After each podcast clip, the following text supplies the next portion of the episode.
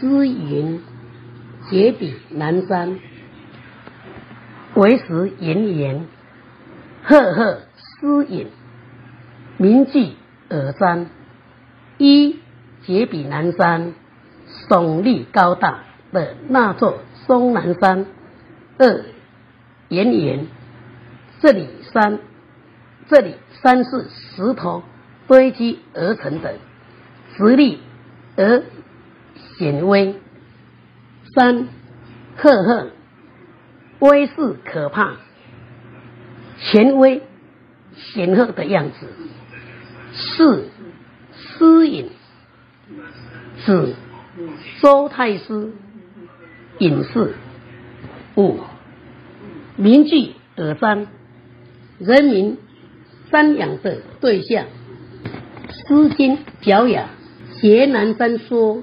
那座巍峨高大的终南山，终南山啊，山石堆积的那样巍然高显，抵御国君地位之尊贵崇高，好似这威势显赫的太师隐士，人民大众见了他都怕他，都怕他的绝笔南山。为时炎炎，这是个影像，借象来原理。截然高大的终南山，高一显又峻，并不是在介绍山势险要，而是在借这个像，又以以又直又险的终南山来比喻一位领导者，他的地位多么超然广大，尤其道中。具备天命的领导者，何止又截然高的终南山能比拟呢？所以，所有道亲对道中前人点传师非常的仰望恭敬，常听到看走进来的那一位是前人，那一位是点传师。当了点传师以后，要非常的小心。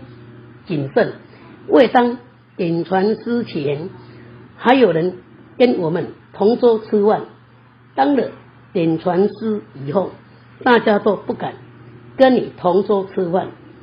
身份越高，应越羞耻的越好，因为有很多眼睛在看，所以要特别谨慎。赫赫诗隐就是权威非常显赫，很明显。为大家心目中瞻仰的对象，这个句就是全部。耳瞻就是在看着你的一头足、一言语，都是明目昭昭、有国心或在上位的人，不可不谨慎。有国者不可以不慎，辟则为天下路矣。一辟有所偏差。二怒烧人、辱骂，甚至烧人、杀害有国者、有身份地位的人，不可不可不谨慎呐！千万不能有差错。若一时没注意，偏差或领导错误，则会影响很大。所以有国者不可不慎也。辟则为天下怒矣。怒就是。晚被违背、被杀或被迫下台，所以说不谨慎、有偏有差错，就会被天下人背弃。大家不听你所说的，到时候就会众叛亲离。所以，虽有私隐的地位，如不遵照结局适当去做的话，就会遭受到背叛。甚至有杀身之祸，故居上位的人有权力地位，应该想到创业维艰所成不易的真理。我们身为修办道，若能能先明德、格物、致知、诚意、正心、修身，在其家度化天下众生，利己达人。反之，若为为是背怨，悲怨、欺师灭子、破坏道统伦伦纪者，必受后学所背弃。终至万劫沉沦，出苦无题矣。诗云：“因之为上师，克配上帝。夷间余因，俊命不易。一因就是商朝，二丧失，丧失民心；三克配能合乎是夷夷也。五间就是。”见或戒也。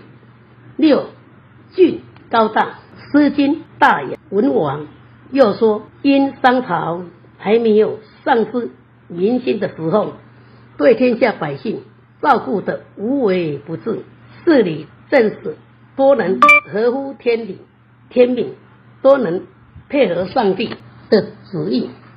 所以说，天事是我明镜，天听是我明德。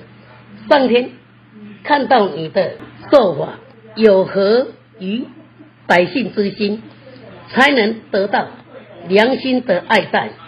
上天看到百姓生活的很好，没有怨气，故上天将天命托付于他。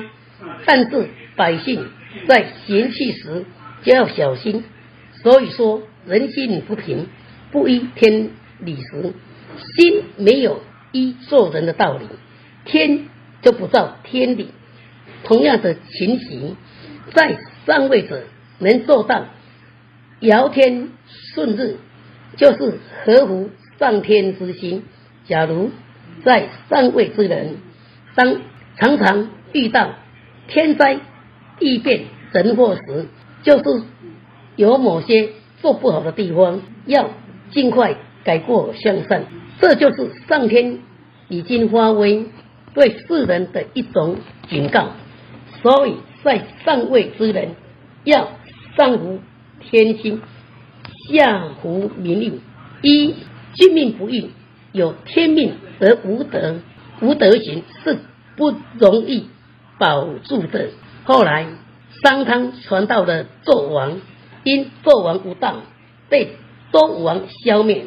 纣王因为无道而失去了天命，周朝应该拿商朝天命的得失来作为借鉴，因为尽命不易，如果没有盛大的德业来维系配合的话，这尊贵的天命是不容易保持的。道得众，则得国；失众则失国。一道。十所作所为，二重指民心。一国的国君能遵守本分，能行节行节举之道，能得众人之心，得众得众则得得国。因为国家是由许多民众组成，得的民心就得国。看文王。得天下三分之二百姓的心，大家都喜欢迁移到周国，接受文王管辖。所以说，能得到百姓的心，就可以得国；失去百姓的心，就会失国。得众者，这个众就是天命，得到天命而维护天命的尊严。绝对可以得到这个国家。如果失掉了众，失掉了天命的尊贵尊严，失掉了众生的心，你就失去了国。这里完全讲心法。以上三篇《诗经》是对绝举之道引经据典的阐述，说明在上位的领导者在修身治国。平天下的言行举止上，应该实行节举之道，才能上合天心，下服民力，来度化众生。